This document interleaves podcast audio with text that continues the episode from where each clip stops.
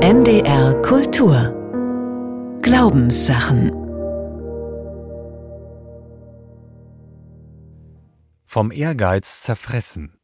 Warum die Ersten oftmals die Letzten sind. Eine Sendung von Robert Schurz.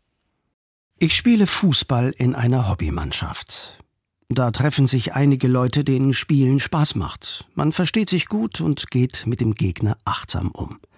Das Wichtigste aber ist, dass sich niemand verletzt. Denn es geht um nichts. Weder um Punkte in einer Tabelle, noch um Geld, noch darum, endlich als Talent entdeckt zu werden. Und doch gibt es bekanntlich zwei Extreme, die zu Stress in jeder Spielgemeinschaft führen können.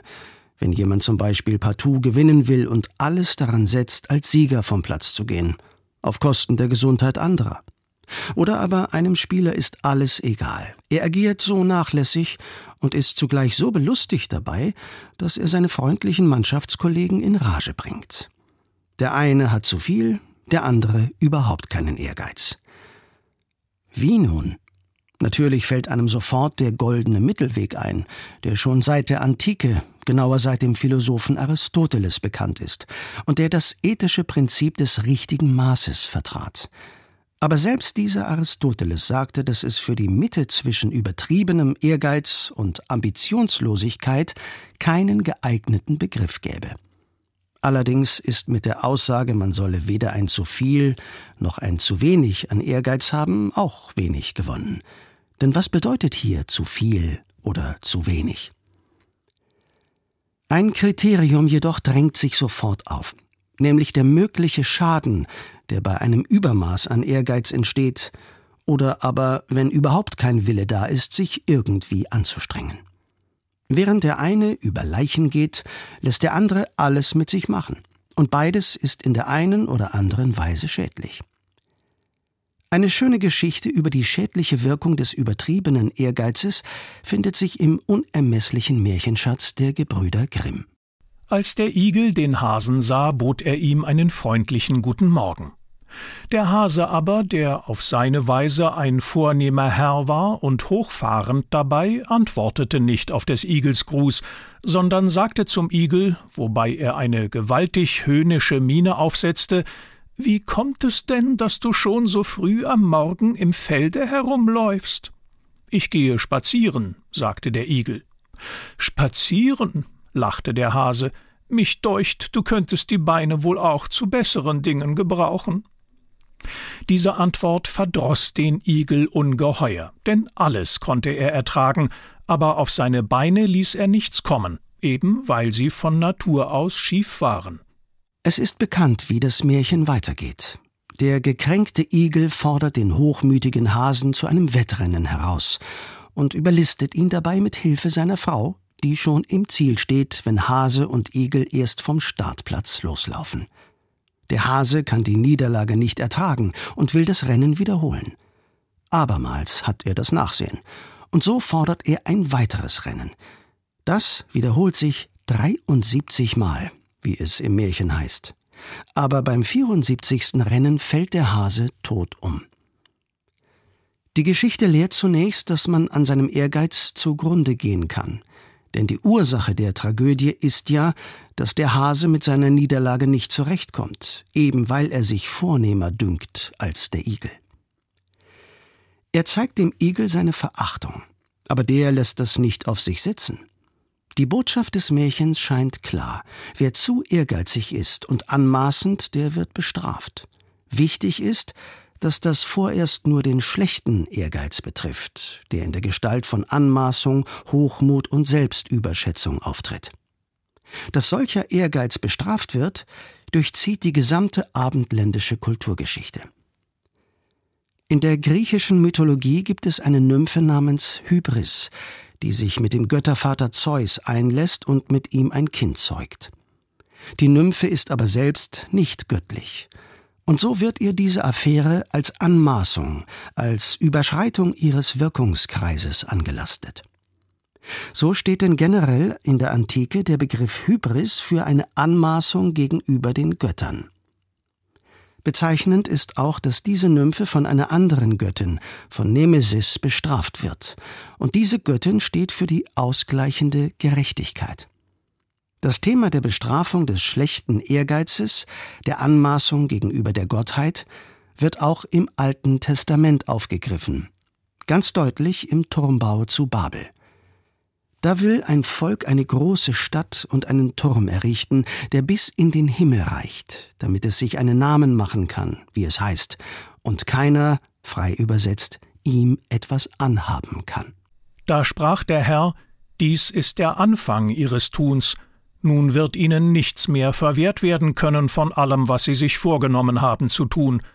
Wohlauf, lasst uns herniederfahren und dort ihre Sprache verwirren, dass keiner des anderen Sprache verstehe. Sie wollten eben zu hoch hinaus und sind tief gefallen. Indem der Herr ihre Sprache verwirrt, zerstört er auch ihre Macht. Das Strafmotiv folgt der Anmaßung und dem übertriebenen Ehrgeiz auf der Spur. Wir gönnen dem zu ehrgeizigen Fußballer jede Niederlage, genauso wie dem Hasen. Und auch im Neuen Testament gibt es, mehr oder minder verborgen, dieses Strafmotiv. So heißt es bei dem Evangelisten Markus Denn sie hatten miteinander auf dem Weg verhandelt, welcher der größte wäre. Und er setzte sich und rief die Zwölf und sprach zu ihnen So jemand will der Erste sein, der soll der Letzte sein von allen und aller Diener. Auch hier ist letztlich die Botschaft, Wer sich erhöhen will, der wird erniedrigt werden. Wer zu ehrgeizig ist, der soll eine Niederlage erleiden, zumindest aber sich erst einmal ganz hinten anstellen.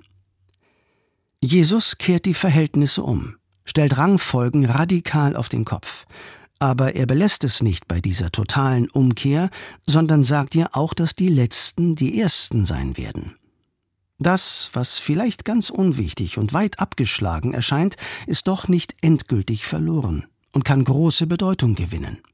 Nicht allein der Ehrgeiz ist ein Motor für Veränderung, sondern auch ein Perspektivwechsel kann eine neue Dynamik entfalten. Die Letzten werden die Ersten sein. Das musste auch der Hase im Wettstreit mit dem Igel erfahren.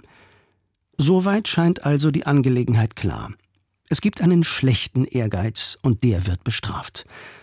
Allerdings gibt es anscheinend auch einen guten Ehrgeiz, und auch der findet sich gleichfalls im Märchen vom Igel und dem Hasen wieder. Denn auch der Igel ist ehrgeizig, schließlich ist er es, der zum Wettkampf fordert. Er hätte den Spott des Hasen ja auch demütig ertragen können, aber das tut er nicht. Er intrigiert und bringt dabei den Hasen um. Da dreht sich also die Geschichte noch einmal um.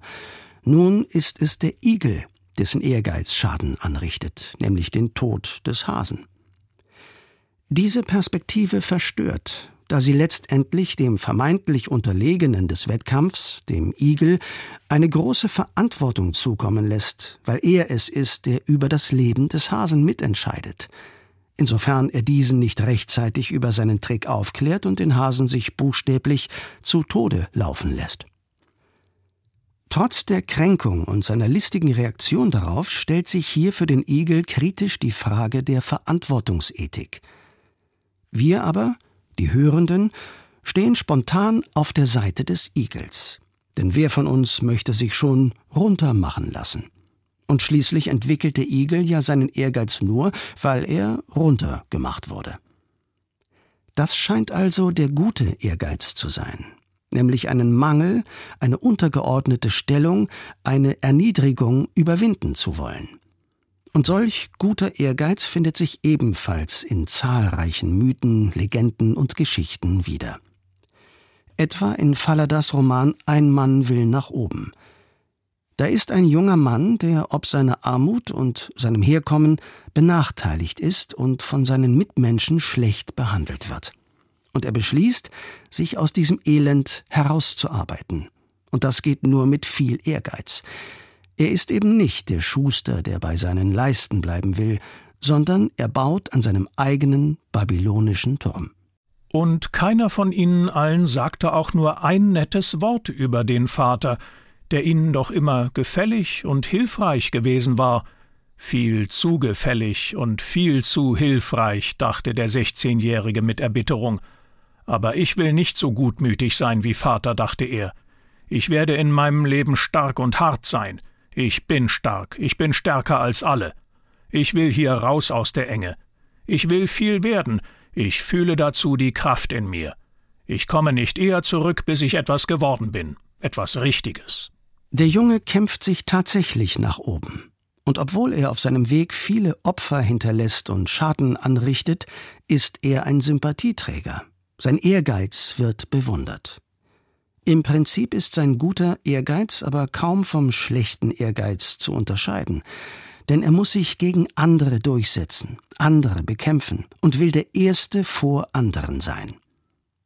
So bliebe denn der Ehrgeiz ein zwielichtiges Phänomen mit großem Auslegungsspielraum und willkürlich anmutenden Interpretationen, da eine verbindliche Definition des richtigen Maßes aussteht. Der Ehrgeiz ist also nicht so leicht zu fassen, ähnlich wie der Igel in dem Märchen der Gebrüder Grimm. Woher aber kommt überhaupt der Drang, besser als ein anderer sein zu wollen, den anderen zu besiegen? Die Evolutionsbiologie hat darauf eine einfache Antwort, wonach der Wettstreit das Grundprinzip aller Lebensdynamik ist. Das fängt beim Kampf um die Nahrung und bei der Konkurrenz bei der Paarung an und verlängert sich beim Menschen zum Trachten nach Ehre, Prestige und Anerkennung. Professor Eckert Göbel aus Tübingen, der sich eingehend mit dem Phänomen des Ehrgeizes beschäftigt hat, schreibt dazu Ehrgeiz ist evolutionsbiologisch ursprünglich nichts anderes als ein erfolgreicher Überlebenswille unter den Voraussetzungen chronischen Mangels. Wie jedoch ein flüchtiger Blick auf die Welt der Menschen zeigt, hat sich der Ehrgeiz im Lauf der dokumentierten Geschichte von dieser ursprünglichen Funktion emanzipiert. Welche Funktion, wenn es denn überhaupt eine gibt, hat ein Ehrgeiz, der auch dann nicht erlischt, wenn Selbsterhaltung und damit ein rational nachvollziehbarer Erfolg sichergestellt ist? Das Problem ist also der sinnlose Ehrgeiz, jenes Streben, das über den bloß sachlichen Erfolg hinausgeht. An diesem Punkt setzt die Psychologie ein. Ehrgeiz ist nun eine psychische Eigenschaft, die bei allen Menschen angelegt und durch die spezifische Sozialisation mehr oder minder stark ausgeprägt ist.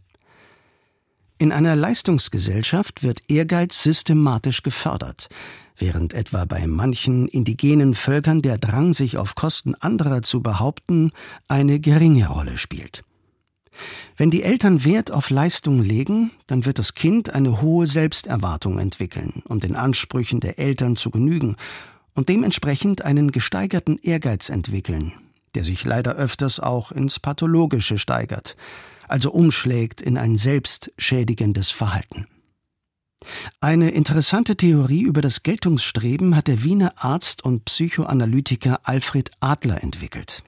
Der Grundgedanke dieses Freud-Schülers ist, Menschsein heißt, ein Minderwertigkeitsgefühl zu besitzen, das ständig nach Überwindung drängt. Das ist eine neue Perspektive. Denn nach Adler gehört das Minderwertigkeitsgefühl zur Grundausstattung des Menschen. Der Mensch empfindet sich genuin als Mangelwesen, und deshalb entwickelt er Verhaltensweisen wie Ehrgeiz, Eitelkeit oder Geltungsstreben, um den Mangel zu beheben. Man denke hier nur an den Igel im Märchen, dessen Beine schief gewachsen, also nach der Überzeugung des Hasen, minderwertig sind. Gleichwohl rechtfertigt diese Tatsache nicht, dass der Igel den Hasen dann ins totale Verderben laufen lässt, weil er sich über dessen Hochmut geärgert hat. Jeder Ehrgeiz hat seine Grenzen, weil er die Frage von Leben und Tod berühren kann, wenn man ihn gewissermaßen wild und frei laufen lässt. Auch das lehren das Märchen und das echte Leben. Wie aber kommt es, dass manche Menschen ihr Geltungsstreben in Grenzen halten können, während andere davon getrieben werden, also einen unmäßigen Ehrgeiz entwickeln? Nach Alfred Adler hängt dies davon ab, inwieweit ein Gemeinschaftsgefühl entwickelt werden kann. Der Mangel wird nur dann zum Problem, wenn die Umwelt den davon betroffenen Menschen benachteiligt. In dem Moment wird die Umwelt zum Gegner und der Betroffene will nun diesen Gegner besiegen. Das heißt, er entwickelt genau jene schädlichen und unsozialen Verhaltensweisen, die den übermäßigen Ehrgeiz kennzeichnen. Nach Alfred Adler bestünde die Aufgabe darin, eine Gemeinschaft zu schaffen, in der solcher Mangel angenommen, akzeptiert werden kann. Eine Freundschaft zwischen Hase und Igel also. Die Entwicklung dieser Gemeinschaft und des entsprechenden Gemeinschaftsgefühls wäre mithin ein alternativer Weg, dem Gefühl der Minderwertigkeit, des Mangels zu entkommen. Ich übertreffe nicht den anderen und fühle mich dadurch besser, sondern ich kooperiere und erkenne in der Gemeinschaft mit dem anderen eine Möglichkeit, meinen eigenen Mangel auszugleichen. Nun gibt es die Behauptung, im Gemeinschaftsgefühl werde der persönliche Ehrgeiz bloß auf den Gruppenehrgeiz verschoben. Das entspricht der These der Evolutionspsychologie, wonach der Altruismus seine Wurzeln darin hat, dass das Überleben der Gruppe oder der Gattung wichtiger ist als das Überleben des Einzelnen. Das Gemeinschaftsgefühl wäre dann bloß ein verschobener Ehrgeiz, um der Gattung einen Vorteil zu sichern im vielbeschworenen Kampf ums Dasein. Aber solcher Gruppenehrgeiz kann gleichfalls maßlos werden. Allerdings ist grundsätzlich dabei interessant, dass das Geltungsstreben übertragen werden kann. Ehrgeiz hat eine konzentrische Ausbreitung. Die Mutter ist stolz auf ihre Tochter, die sie dazu getrieben hat, ein Tennisstar zu werden. Der Ehrgeiz der Mutter wird durch die Tochter gestillt. Aber es könnte ja auch der Cousin sein oder der Nachbar. Es gibt aber auch einen Ehrgeiz, der in unguter Weise ganze Länder erfasst. Leider hat man oft genug gesehen, wie solcher Gruppenehrgeiz einer Nation, der Wille unter den Völkern den ersten Platz zu belegen, zu diversen Katastrophen geführt hat. Dennoch, in der Möglichkeit des Einzelnen sein persönliches Erfolgsstreben einer Gruppe unterzuordnen, liegt auch eine Chance, denn warum sollte sich der Einzelne nicht auch mit der gesamten Menschheit identifizieren können, so dass sein persönlicher Ehrgeiz im Ehrgeiz der Menschheit aufgeht, die ihre Feinde wie Hunger, Armut und auch die Folgen des Klimawandels bekämpft? Im Idealfall entwickelt sich plötzlich so etwas wie ein humaner Ehrgeiz, ein universales Gemeinschaftsgefühl, das jede Konkurrenz auflöst. In diesem Zug geht auch der sinnlose Ehrgeiz des Einzelnen im Ehrgeiz der Gattung auf. Dass es dabei womöglich einer außerirdischen Macht bedarf, um die Menschheit zu einigen und einen gemeinsamen Ehrgeiz zu erzeugen, dieser Gedanke führt unmittelbar wieder zur Gottesidee. Der dänische Philosoph Sören Kierkegaard, ein tiefgläubiger Mensch, hat einmal den provokanten Gedanken formuliert das Erbauliche des Gedankens, dass wir vor Gott immer Unrecht haben. Kierkegaard begründet diese Erbaulichkeit mit der Einsicht, dass Gottes Wege, auch wenn sie mir widerstreben und ich anderer Ansicht bin, immer zu meinem Besten sind. Das lässt mich meine Niederlagen, und seien sie auch fundamental, besser ertragen. Es gibt darin aber auch noch ein anderes erbauliches Moment, nämlich dass alle Menschen gleichermaßen vor Gott immer Unrecht haben. Und in dieser Niederlage, wenn man das so nennen mag, sind alle vereint. Denn jeder Versuch, sich Gott gegenüber zu behaupten, ist unterschiedslos zum Scheitern verurteilt. Es gibt aber auch die Möglichkeit, den persönlichen Ehrgeiz in einer Gruppe aufzuheben, wenn diese Gruppe vom Mangel oder einer Gefahr bedroht wird. Die Gruppe erkennt sich in diesem Mangel als Einheit, besonders wenn ihr eine andere Instanz gegenübersteht, die mächtiger ist als sie.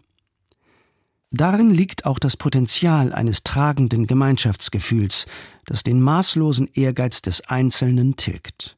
Am Ende gibt es schließlich die Vision, dass die gesamte Menschheit zu einer solchen Gruppe zusammenfindet, vor einem Allmächtigen gegenüber, das zumindest im Christentum auch als wohlwollendes und gnädiges gegenüber gedacht ist vom Ehrgeiz zerfressen, warum die Ersten oftmals die Letzten sind. Sie hörten eine Sendung von Robert Schurz. Es sprachen Volker Hanisch und Felix Bastian Sprung. Zu hören und nachzulesen im Internet unter ndr.de-kultur und auch in der ARD Audiothek. Am kommenden Sonntag in den Glaubenssachen Unbequeme Wahrheiten. Sexualisierte Gewalt in den evangelischen Kirchen. NDR Kultur